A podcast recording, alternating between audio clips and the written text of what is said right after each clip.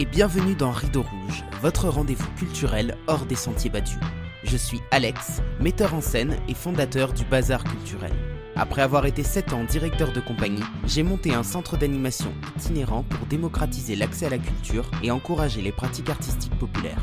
Dans ce podcast, je pars chaque semaine à la rencontre de personnalités, libres penseurs ou collectifs qui contribuent par leurs actions au partage des savoirs et des expériences. Alors si vous êtes à la recherche d'une parole engagée, montez vite à bord car le départ est imminent. Nous y voilà les amis C'est lundi, c'est Rideau Rouge J'espère que vous allez bien, que vous avez passé une belle semaine et que vous êtes en forme pour celle qui arrive. De mon côté, je vous envoie plein de bonnes énergies. Aujourd'hui, nous allons parler chiffres, données, statistiques.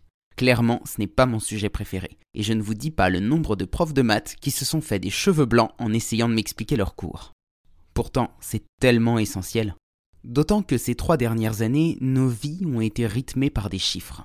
Nous nous souvenons tous des décomptes morbides à la télévision durant le printemps 2020, et de toutes ces données publiées dans les journaux qui, bien qu'elles nous paraissent incompréhensibles, servaient à justifier un nouveau confinement, un couvre-feu ou encore un pass sanitaire. Mon invité du jour s'appelle Pierre Chaillot. Il est statisticien et depuis le début de la crise du Covid, il a collecté scrupuleusement toutes les semaines l'intégralité des données officielles disponibles sur les sites d'Eurostat, de l'INSEE, de l'adresse et des différents ministères. Mortalité, occupation des lits, positivité des tests. Deux ans d'un travail méticuleux qu'il a rendu public régulièrement sur sa chaîne YouTube Décoder l'écho. Il est également l'auteur du livre Covid-19, ce que révèlent les chiffres officiels. Bonjour Pierre, bienvenue sur ce podcast. C'est un plaisir de vous recevoir aujourd'hui. Bonjour et merci de me recevoir. Alors, comme euh, je vous le disais en off, on va commencer par un petit jeu. Du coup, je vais tirer une carte au hasard. Alors, je raconte une chose que j'ai apprise de mes parents. Oula.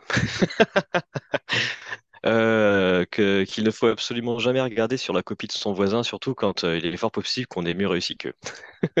ah ouais, ah, ça, ça sent le vécu. Donc c'est un peu le, le credo, il faut mieux travailler son histoire plutôt que tenter sur copier sur son voisin, et c'est un peu ce que j'ai essayé de faire pendant deux ans. Trois, presque, on va dire. Justement, on va parler de votre euh, parcours. Comment est-ce que vous en êtes venu à vous intéresser euh, bah, aux, statistiques officielles euh, dans le cadre de la crise sanitaire? Moi, j'ai une petite chaîne depuis quelques années où j'explique les différents contextes économiques de façon à expliquer aux gens ce qui se cache derrière les statistiques. Et bon, bah, sur tout ce qui est économie, chômage, dette, PIB, etc. Euh, les journalistes et politiques racontent absolument n'importe quoi. Et en fait, il est assez, il est à la fois nécessaire et pas très difficile de se défaire de tout ça. Il suffit de comprendre les concepts qu'il y a derrière. Une fois qu'on a compris de quoi les gens parlent quand ils parlent de chômage, on arrête de se faire avoir euh, par les discours anarmistes de la télé. Donc la, chaîne sert à ça, initialement. Et euh, bah, c'est euh, à partir de, janvier 2020 euh, que se met à point avec des chiffres alarmistes de morts dans tous les sens. des morts en Chine, on annonce 2500 morts en un mois. et donc il me paraît important à ce moment c'est parfaitement ridicule. 2500 morts, c'est ce qu'on a tous les jours en France en hiver, dans un pays qui est 20 fois moins nombreux que la Chine. Et donc voilà, 2500 morts en, un mois, c'est parfaitement ridicule dans un pays où de décéder entre 30 000 et 50 000 personnes tous les jours. voilà. Donc je fais juste un rappel démographique en disant qu'il faut arrêter de paniquer pour des chiffres qui n'ont absolument aucun sens et qu'il faut les remettre dans le contexte. C'est comme ça que démarre euh, cette histoire. Et juste en faisant une petite vidéo explicative comme ça, je me retrouve au centre d'une bataille rangée entre des fous furieux alarmistes qui veulent lancer une psycho générale et qui pensent qu'on va tous mourir. Et puis euh, d'autres personnes qui pensent qu'on est en train de vivre le début euh, d'une nouvelle dictature. Et je m'attendais absolument pas à avoir des réactions aussi épidermiques. Et donc bah, depuis, j'ai juste continué à étudier les chiffres qui sortaient. Comment est-ce qu'on peut faire justement par rapport à cette méconnaissance de la démographie pour, euh, peut-être se réapproprier davantage euh, les chiffres? Parce que le, fait que les gens ne sachent pas, c'est ça qui crée en fait ce, déséquilibre et qui fait qu'on se laisse euh, qu'on se laisse tenter, qu'on se laisse séduire par ce que nous disent les autorités. Comment est-ce qu'on peut se réapproprier ça? En fait, le problème, c'est qu'il faut avoir une démarche active. Les médias n'ont absolument aucun, aucune ambition d'éducation populaire. Euh, comme on en parlait, eux, ils ont l'ambition euh, de faire du buzz, de faire du chiffre, euh, et pour ça, ils ont besoin d'avoir des, crises en permanence et des choses qui font peur. donc, on trouve une action qui soit contextualisée, expliquée, qui relate, enfin, qui explique correctement les concepts et qui disent les choses calmement et simplement, tout simplement parce que c'est pas vendeur. Voilà, il n'y a pas de, il a pas de crise, on peut pas lancer aucune crise sur aucun sujet si on regarde les chiffres dans leur ensemble. voilà, que l'on lit différentes sources, que l'on lance dans un débat contradictoire. Voilà, c'est pas tout blanc, c'est jamais tout blanc ou tout noir. Et euh, donc, euh, il convient à chaque fois juste de se poser, d'analyser tranquillement et euh, de rester calme. Ce qui est absolument l'inverse de ce que font les journaux actuellement. Et donc, il n'y a pas d'autre choix que d'avoir une démarche active, de s'enseigner, de lire des analyses, des études sur Internet, d'aller regarder les différents chiffres qui sont à notre disposition et puis de faire ce travail qui est, on va dire, qui est personnel. Si on attend comme une oie qui a tendance à se faire gaver dans, dans, son enclos, évidemment qu'on ne progresse pas.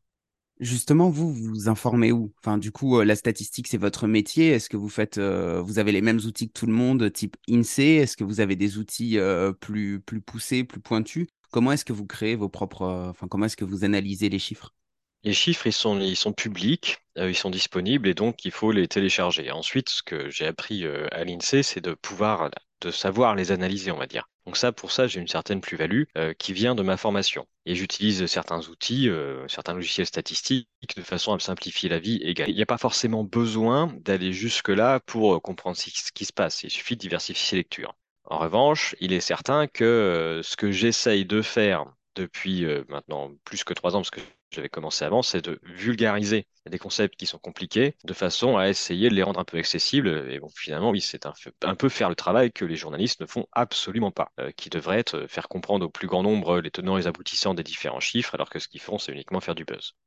Et le livre que vous avez sorti euh, il y a quelques semaines, vous avez commencé à travailler dessus depuis longtemps. Comment est-ce que ça s'est fait, ce cheminement?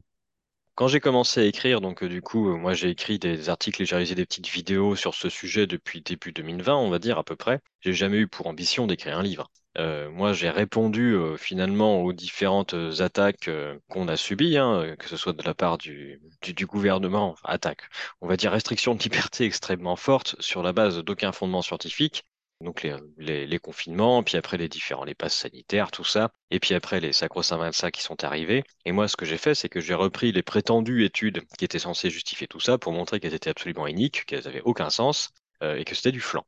Et je l'ai montré de différentes manières, et je suis reparti des chiffres officiels de décès, euh, d'hospitalisation à chaque fois pour montrer que c'était, on racontait absolument n'importe quoi. Toujours sur la base de chiffres officiels. Et donc ça, c'est ce travail-là quasiment ouais, quasiment toutes les semaines, je sortais un. de toute façon, on avait des nouvelles choses qui nous tombaient sur le coin du nez. Hein. Nous, les adultes, et puis aussi envers les enfants. Et comme j'ai trois enfants, je pensais que c'était important de les protéger. Euh, et donc, je répondais de manière. Euh, je passais beaucoup de temps à répondre euh, par des articles, et puis je le mettais en vidéo juste pour que les articles soient lus. Hein. Je suis pas là-bas, je suis pas youtubeur du tout. je les mets en vidéo uniquement pour gagner en, en visibilité, c'est tout. De façon à ce que mes travaux soient le plus vus possible. Et donc, euh, ça a commencé à faire une masse assez importante euh, au, bout de, deux ans de travaux, hein, une centaine d'articles qui ont été publiés avec presque autant de vidéos. Et il se trouve que sur ma chaîne, c'est un public un peu particulier où j'ai beaucoup euh, de chercheurs, de scientifiques, d'ingénieurs et de personnes qui sont plutôt du domaine des lettres, qui demandaient un autre support qui reste. Et donc moi, j'avais pas l'ambition de faire un livre au départ, mais c'est bien la demande des personnes qui me suivent. Ce sont elles qui m'ont demandé explicitement d'écrire un livre à partir de mon contenu. Euh, donc j'ai un peu traîné parce que c'est un exercice assez long. Et puis, euh, j'ai été contacté par un média belge qui s'appelle Keros. On a convenu, ils voulaient que je leur fasse et que je leur explique la totalité des résultats que j'avais. Et euh, du coup, j'ai convenu avec eux de faire une vidéo par semaine de façon à motiver en leur disant j'avais déjà un plan en tête. mais du coup, je vais écrire un chapitre par semaine et on fait une vidéo par semaine, ce qui me forcera à avancer dans le livre. Voilà, bon, toute la matière finalement, elle a été écrite pendant trois ans, et le livre, on va dire que c'est une compilation euh, argumentée, structurée euh, des différents travaux que j'ai pu mener pendant trois ans. Dans le domaine médical, on a assisté à une véritable chasse aux sorcières pour toutes les personnes qui pensaient un petit peu différemment. Est-ce que dans le milieu de la statistique, ça a été la même chose? Est-ce que vous avez vécu des situations similaires? Je pense moins fortement puisque euh, moi j'ai jamais dit à, qui que ce soit de prendre tel ou tel médicament et je me suis jamais prononcé euh, d'un point de vue euh, médical sur ce qu'il fallait faire quand des gens étaient malades. je me suis cantonné à, uniquement la statistique, ce qui limite fortement le nombre de personnes qui peuvent intervenir sur ce sujet. autant voilà, il y a pléthore de gens qui sont dans le domaine médical, dans les statistiques, c'est pas tant que ça et puis des statisticiens qui s'intéressent euh, à un peu tous les sujets et puis qui lisent les études, euh, on n'est franchement pas très nombreux.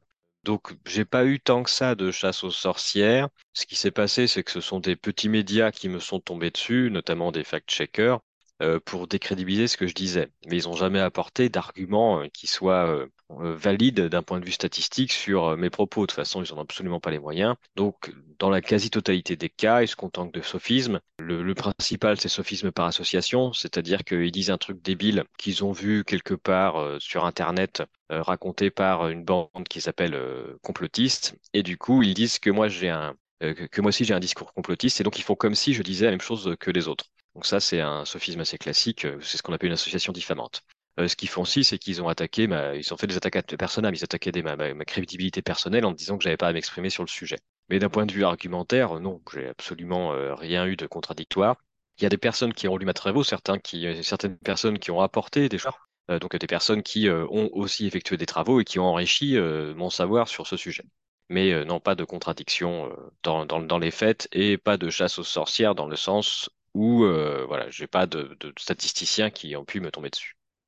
Je vous ai entendu dire dans une interview précédente que c'était l'angle de départ qui déterminait les comptages. Est-ce que vous pourriez expliquer ça un petit peu mieux?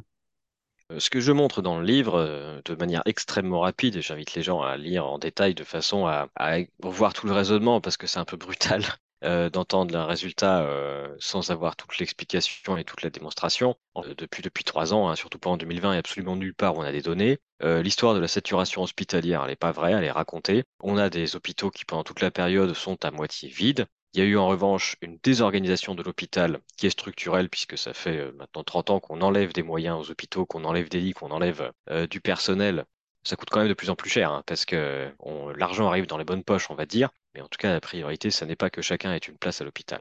Euh, il y a même des, soignants qui sont en grève depuis des années euh, euh, dans les services d'urgence en disant qu'ils sont tout le temps saturés. Donc il y a une désorganisation permanente de l'hôpital. Il y a eu encore pire pendant la période avec le plan Sanreb qui a créé au début seulement 38 hôpitaux habilités Covid sur une maladie qui n'est pas définie, qui correspond à n'importe quel symptôme et donc, ce qui fait qu'on a, on a engorgé les 38 premiers hôpitaux euh, en, une semaine, ce qui fait qu'ils ont été obligés de. C'était tellement engorgé bah, du fait de, de, de ce principe-là qui était stupide et qui sont, sont passés à 108 au bout d'une semaine, et puis qu'encore quelques semaines après, c'était il y a 1500 euh, établissements hospitaliers hein, pardon, en France. Hein. Donc euh, concentrer les malades habituels euh, des, des, infections respiratoires sur 38, ça fait une saturation qui est immédiate.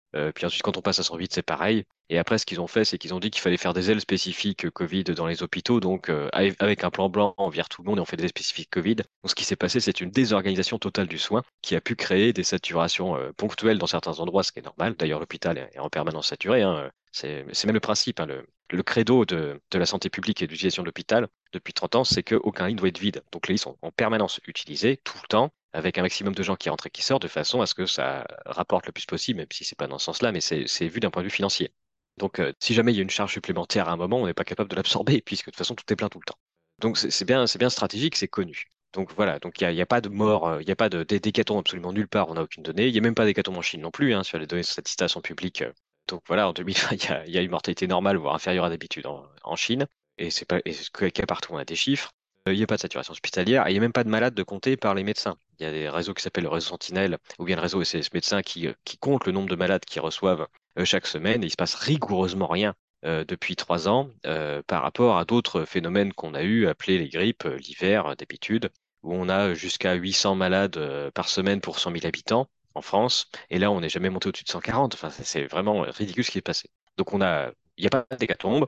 La saturation du tout avec le virus. Et puis, elle a été euh, inexistante en France, mis à part le fait d'avoir concentré des gens euh, sur des endroits. Et il n'y a pas du tout plus de trois premiers principes qu'il faut tomber. Et donc, on arrive à la question, mais qu'est-ce qu'on a compté? Comment est-ce qu'on est arrivé à cette perception de, cette idée de, de Covid? Et donc, c'est là qu'on arrive à la définition du Covid. Il y a deux choses euh, qu'il faut comprendre dans le livre. La première, ce sont les fameux cas Covid remontés par les hôpitaux. Donc là, il faut comprendre que tout malade qui rentre à l'hôpital, il est codifié. Il reçoit un code. Et il se trouve que dès le début de l'année 2020, et, les codes, donc c'est le code qui est sur lequel on est enregistré à l'hôpital, ça vient de la codification internationale des, des maladies, la CIM-10, et c'est l'OMS qui la pilote. C'est l'OMS qui décide de qu'est-ce qu'une maladie et euh, comment on la codifie. Et c'est l'OMS qui décide dès le début de l'année 2020 de dire qu'il y aura un nouveau code d'urgence, c'est le premier qui s'appellera le code Covid-19 et qui demande à tous les pays affiliés à l'OMS, donc c'est-à-dire quasiment tous les pays du monde, et c'est comme ça qu'on obtient une crise mondiale, de compter les malades en Covid-19. Donc on a un comptage Covid-19 qui démarre en 2020. C'est ça la nouveauté. C'est pas le virus qui se répand et qui crée des malades. Hein. Des malades, il y en a tout le temps. Il y en a moins que d'habitude ici. C'est pas la saturation hospitalière qui existe tout le temps. C'est pas des morts. Des morts, il y en a tout le temps. C'est le code. Et donc c'est ça qui démarre le comptage. La totalité des courbes que vous voyez des soi-disant cas Covid-19, morts Covid-19 à l'hôpital, c'est juste dû, c'est de la bureaucratie. C'est un enregistrement des malades. Et ce qu'on montre dans le livre, c'est que quand ils ont mis en place le code Covid-19, tous les autres codes se sont effondrés. Donc c'est comme si, voilà, depuis qu'il y a le Covid-19, il n'y a plus de grippe, de pneumopathie, de bronchiolite, même des cancers ont diminué, tout est enregistré en Covid-19. Pourquoi? En fait, il n'y a pas de certitude quand quelqu'un arrive à l'hôpital de ce qu'il a. Donc, il y a un large choix et puis il y a tout un tas de pathologies qu'ont les gens. Hein. Les gens qui arrivent à l'hôpital ils peuvent être euh, âgés, obèses, souffrir de diabète, d'une infection respiratoire, de tas de trucs. La manière dont ils vont être enregistrés dépend de ce que sera remboursé l'hôpital. Et plus le remboursement est intéressant, bah, plus il y a de chances qu'on choisisse ce code-là. C'est comme ça que ça fonctionne. Et le code Covid-19 rapporte juste plus que tous les autres codes. Il y a une bonification. Donc de toute façon, il y a un intérêt financier de façon à pouvoir se faire rembourser des hôpitaux euh, à utiliser le code Covid-19. Donc c'est bien de la bureaucratie, c'est de l'enregistrement, et donc la réalité Covid-19 de l'hôpital, c'est ça. C'est pas euh, quelque chose dont on est certain, c'est du code. Et donc, il ne faut absolument en aucun cas considérer que les courbes qu'on voit de Covid-19 enregistrées dans les hôpitaux est une quelconque valeur scientifique. Ce n'est pas de la science, c'est de la bureaucratie. C'est une demande d'enregistrement de la part de la bureaucratie et qu'on voit dans tous les pays du monde. Donc, c'est bien ça qu'on est en train de mesurer. Donc ça, c'est pour l'hôpital. Et puis, c'est passé quelque chose d'encore plus stupide, euh, c'est la fameuse introduction des tests. Euh, c'est-à-dire qu'on n'a jamais prouvé nulle part que les résultats de ces fameux tests euh, avaient un quelconque rapport avec aucune maladie connue. Ça, c'est pas vrai, c'est une croyance. C'est une croyance qui vient du fait qu'il faut remonter euh, au début de cette crise. Là, on est en Chine, il y a 40 malades euh, d'une euh, pneumopathie prétendument inhabituelle, sachant qu'on est à Wuhan, c'est un endroit les plus pollués de la planète, il fait froid, l'air est sec. On est dans des alertes aux microparticules et on a des gens qui toussent. Voilà, extrêmement étonnant. Donc on a des gens qui toussent et qui ont des pneumopathies à un endroit où c'est habituel et à une période où c'est habituel. mais du coup, là se déchaîne l'histoire immédiatement du virus tueur. Et là, qu'est-ce que font les labos? Ils font des études sur les, ce qu'ils trouvent dans les poumons des gens. Et en l'occurrence, il y a un labo qui fait un substrat, qui, qui une extraction d'un liquide des poumons d'un pauvre type qui est en train de s'étouffer. Et euh, ils font une, séquence, et puis là, ils euh, partent des jeux de séquence, reséquençage euh, et des algorithmes qui recombinent tous les bouts d'ADN qu'on a trouvés. C'est expliqué dans un papier diffusé dans le journal Nature. Ils trouvent une séquence théorique dont on ne sait pas si elle est là en entier, mais qui leur fait penser à la séance du SARS-CoV-1. Et donc là, cri d'orfraie, on a trouvé un SARS-CoV-2. Et donc c'est le début d'une grande pandémie, et donc ces 40 malades à Wuhan, en gros c'est normal, c'est le début d'une grande pandémie mondiale. Et là on a direct l'OMS qui tient son alarme, oui, oui, ça y est, on a trouvé le nouveau virus tueur, donc il n'y a pas d'épidémie, il y a juste 40 malades d'une pneumopathie habituelle, euh, mais c'est juste, dans au fond d'un tube à essai, euh, on trouve quelque chose d'une séquence. Donc ça, c'est le début de l'histoire. Et cette séquence-là sert à quoi Immédiatement après, il sert à un laboratoire qui dit oui, oui, euh, cette séquence-là, nous, on sait en faire un test. Un laboratoire qui n'a jamais vu d'aucun virus. Ils ont vu une séquence sur Internet, donnée par un laboratoire chinois, et ils prétendent faire un test qui est spécifique pour trouver cette séquence-là chez les gens. Enfin, spécifique pour trouver un bout de cette séquence-là chez les gens. Et donc, c'est ça qu'il lance. Et il lance la production des fameux tests pour que les gens puissent se tester. Et donc là, on arrive à un nouveau pan de la, de, plus de savoir si les gens sont malades, on va les tester, et si jamais le test est positif, on va les déclarer malades. Euh, donc des tests, ils sont arrivés en France, pas tout de suite, 2020 hein, euh, il n'y en avait quasiment pas, ils ont commencé à vraiment arriver en 2021, à être utilisés autour du début de l'année 2021, mais ils ont vraiment été surutilisés à partir du moment où on a introduit évidemment le pass sanitaire. Le pass sanitaire, qu'est-ce que ça fait? Euh, Ça fait que si vous êtes vacciné, bah, vous avez le droit d'aller dans les lieux qui vous conviennent, et si vous n'êtes pas vacciné, vous devez vous tester tout le temps. Et donc, fatalement, il y a une énorme. Euh, ça donc, les gens en ont eu assez vite, ce qui fait que beaucoup se sont vaccinés, on laissé tomber. Euh, mais du coup, il y a eu un énorme recours aux tests. Et on est en plein mois de juillet. Donc, on est en train de chercher euh, du coronavirus, c'est-à-dire une prétendue morceau d'ADN qui est censé vous donner des rhumes en plein mois de juillet, voilà, en France. Quelque chose qu'on n'a rigoureusement jamais vu.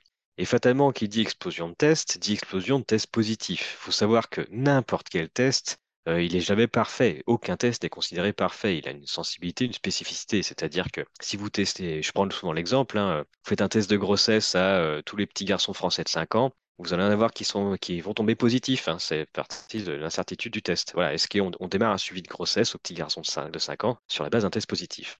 Bon, bah, c'est bien ce qui s'est passé en plein mois de juillet. Voilà, des gens qui avaient rigoureusement aucun symptôme. enfin, ceux, qui avaient les symptômes les plus, les plus proches, peut-être des gens qui avaient des petits rhumes des foins à l'époque. Euh, enfin bref, euh, surtout avec un test positif, et ils ont été considérés malades sans symptômes. Donc ils devaient s'isoler de leur non-maladie, et 15 jours plus tard, ils refaisaient un test. Quand il apparaissait négatif, ils étaient considérés guéris de la non-maladie qu'ils avaient eue, et même immunisés contre la non-maladie qu'ils avaient eue. Donc là, on est là, on a basculé dans la folie à ce moment-là. Et le test n'a absolument jamais montré avoir aucun rapport avec aucune maladie connue. Vous allez sur les chiffres du ministère de la Santé, vous voyez bien que les personnes testées positives, on a une écrasante majorité qui n'ont aucun symptôme. Et vous regardez sur les personnes qui ont prétendument les symptômes Covid, qui sont n'importe quelle maladie, une grande majorité d'entre elles sont négatives. Donc il n'y a aucun rapport ni dans un sens ni dans l'autre entre aucune maladie connue et ces fameux tests. Vous lancez des dés, c'est pareil, c'est moins cher et, et pour le coup, c'est peut-être mieux pour la planète, hein, pour les écolos. Donc voilà, on, là, on a vraiment basculé. Donc, le Covid, c'est ça. C'est, premièrement, de la bureaucratie. À l'hôpital, j'enregistre des gens Covid euh, parce que de toute façon, c'est ce qu'on demande de faire et que ça rapporte plus et que du coup, les autres types de maladies diminuent. Et puis ensuite, bah, avec les fameux tests, il n'y a plus aucun rapport avec aucune maladie. Et ce terme Covid, on est sur la base d'un truc qui devient rouge quand on se le fout dans le nez de temps en temps sans que ça n'ait aucun rapport. Et ces tests, en plus, ils ont évolué dans le temps. Au début, il y avait en juillet 2021, il y a 5% de positivité, ce qui veut dire qu'on est dans l'intervalle, même en considérant que le test veut dire quelque chose alors que personne ne l'a jamais prouvé, on serait dans l'intervalle de confiance. Et si on est en dessous de 5%, on peut considérer que la séquence n'existe pas. Euh, tout simplement. on est en dessous, euh, euh, c'est-à-dire que c'est comme si, si on passait le test dans, n'importe quoi, à l'eau, tout ça, on aurait, rien qu'avec l'erreur de fabrication, de mesure, etc., on aurait 5% de positif aussi. Donc voilà, là, ça veut rien dire. Mais au fur et à mesure du temps, ils ont rajouté ce qu'on appelle des variants.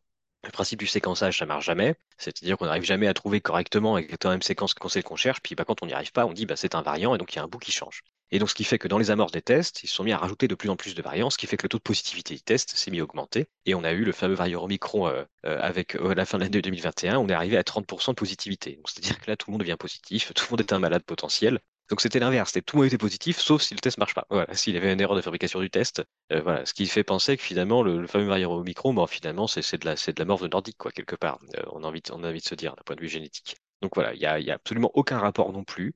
Euh, et ce qui fait des cours de positivité qui ne veulent rien dire, qu'on ne peut pas suivre dans le temps puisque ce pas les mêmes tests qui sont réalisés. Et finalement, on n'a toujours jamais prouvé qu'il existait un quelconque lien entre ces fameux tests et aucune maladie. Donc c'est ça euh, qu'il faut bien comprendre dans ce qui s'est passé. L'histoire qui nous a raconté repose sur de la bureaucratie et sur euh, l'escroquerie totale qu'ont été ces tests.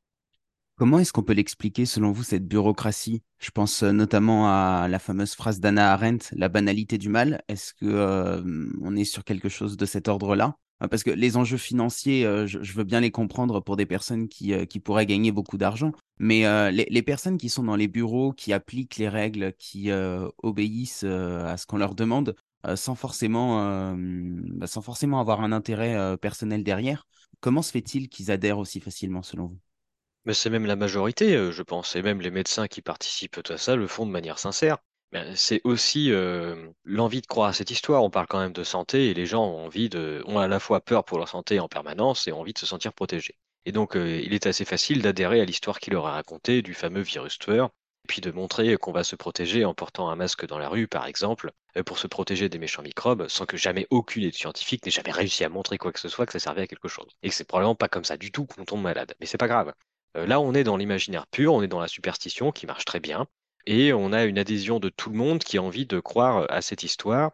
D'un point de vue des médecins en plus, on est, euh, il n'y a pas de médecin s'il n'y a pas de malade.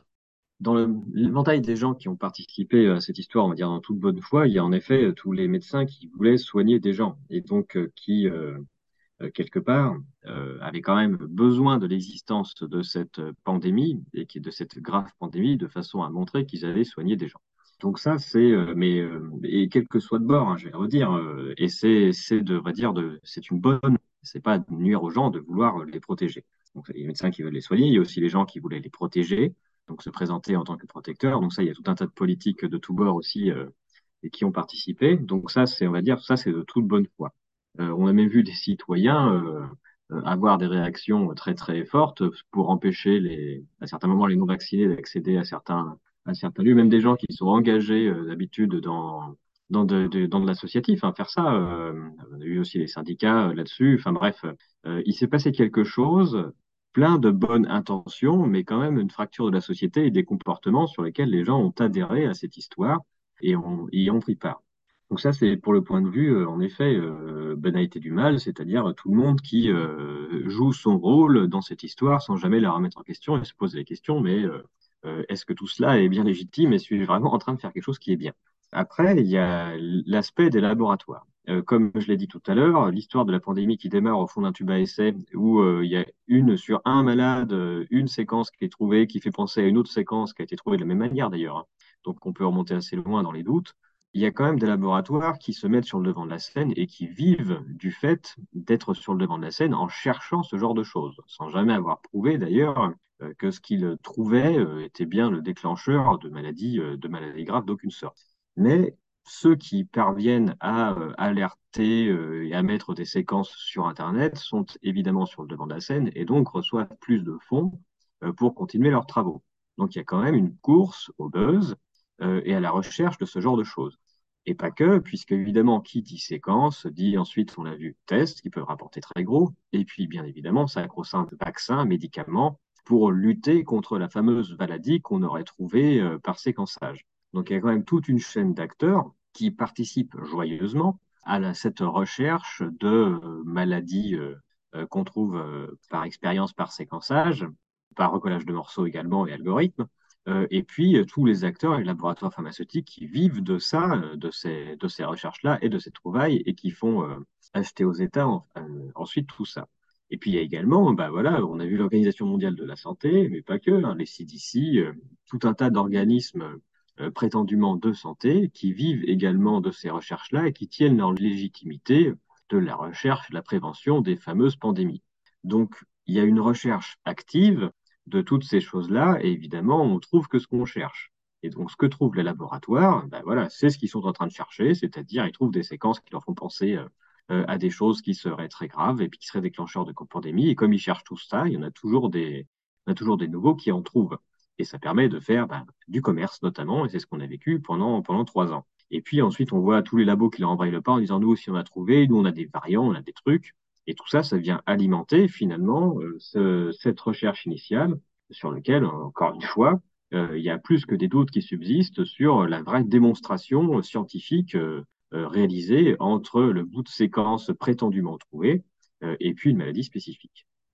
Dans l'éducation populaire, il y a un exercice qui est assez chouette, qui est celui de l'arpentage. Alors pour euh, redéfinir un petit peu ce que c'est, l'arpentage, c'est quand on prend un livre à plusieurs, qu'on se le répartit et qu'on essaye de construire de l'analyse collectivement.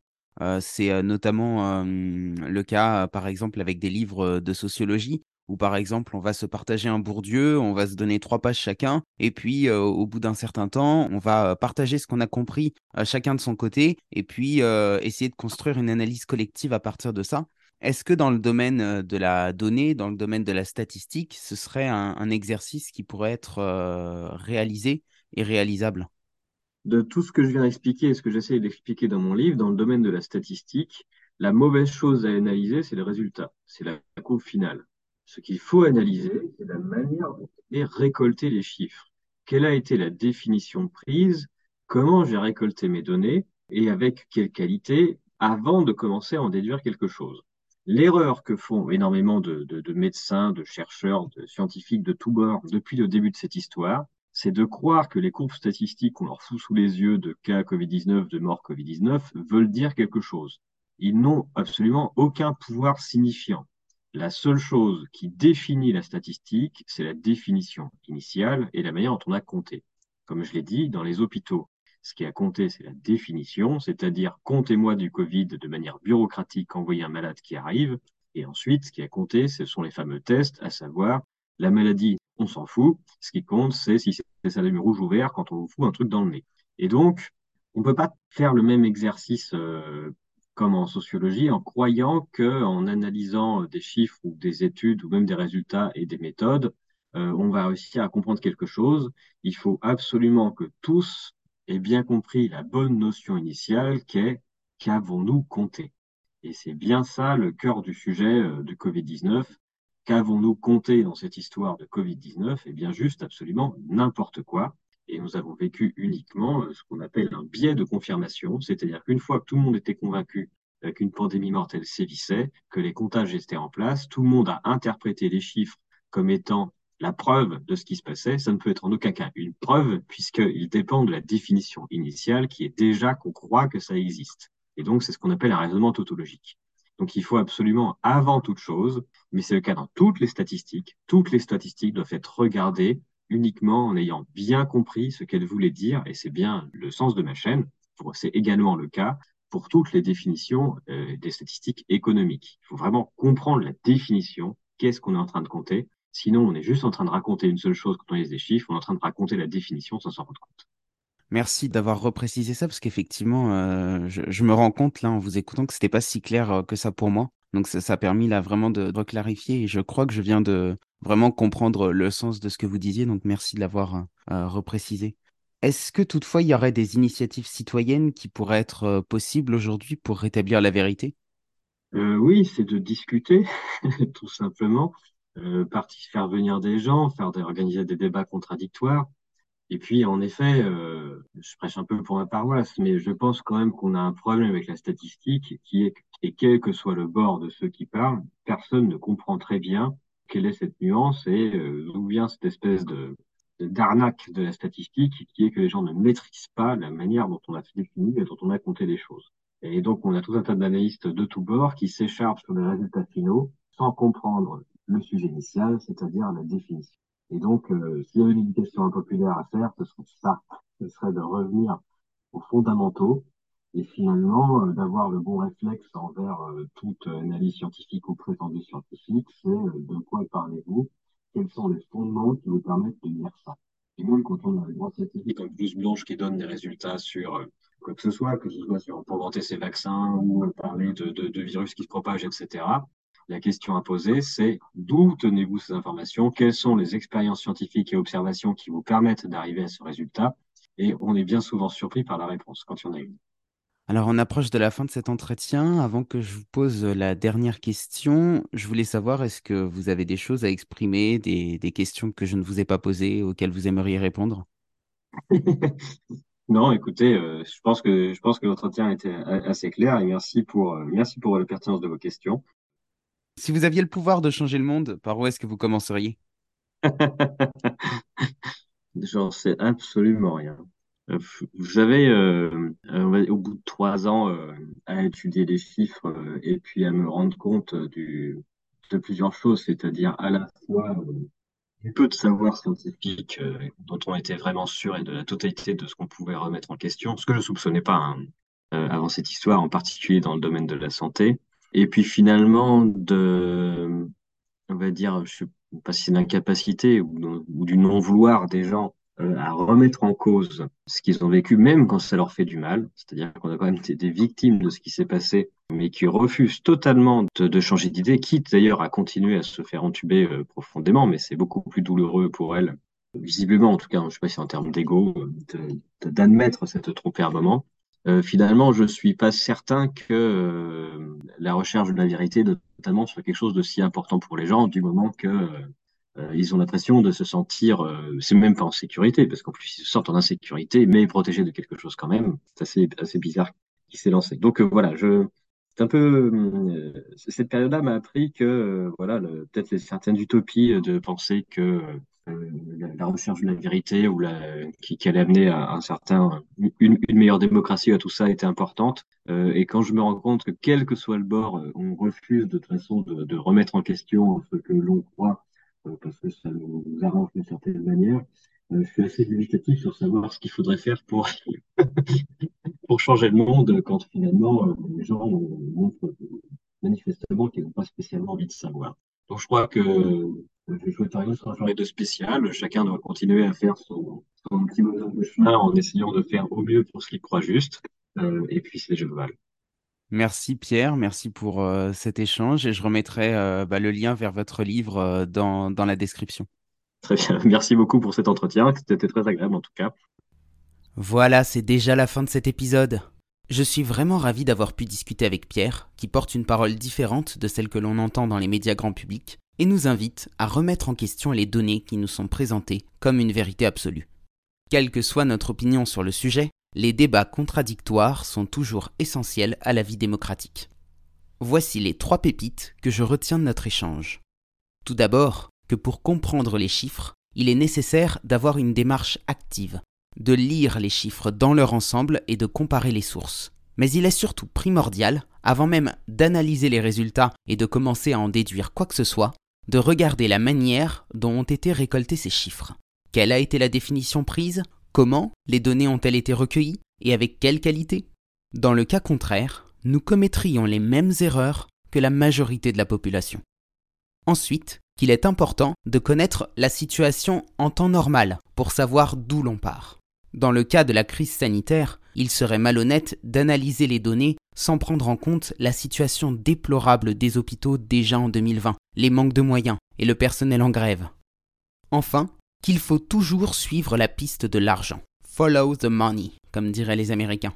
Derrière chaque décision, il y a très souvent des intérêts financiers, à grande échelle avec les laboratoires pharmaceutiques, mais également à petite échelle, avec tous ceux qui d'une manière ou d'une autre ont pu tirer leur épingle du jeu. Il ne faut pas longtemps pour que nos idées et nos convictions prennent la couleur de nos intérêts, s'exclamait La Rochefoucauld. Si le podcast vous a plu, n'oubliez pas de lui laisser une note positive et de vous abonner si ce n'est pas déjà fait. Et pour celles et ceux qui veulent suivre le travail de Pierre, je vous mets tous les liens dans la description. Sachez par ailleurs que les recettes liées à la vente de son livre seront reversées au collectif Où est mon cycle, qui milite pour la reconnaissance des effets indésirables du vaccin contre le Covid, notamment chez les femmes.